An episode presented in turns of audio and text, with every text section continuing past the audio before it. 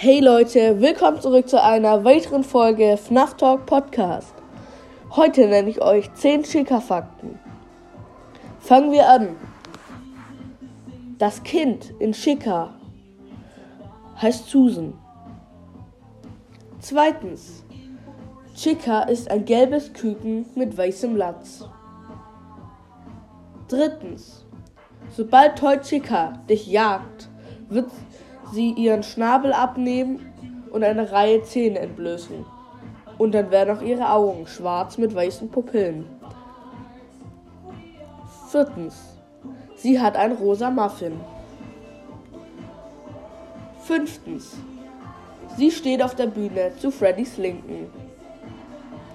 Sechstens. Sie verteilt Pizza, das ist ihre Aufgabe. Siebtens.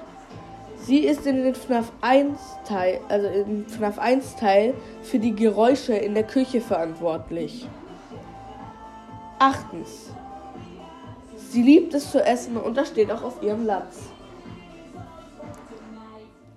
Neuntens.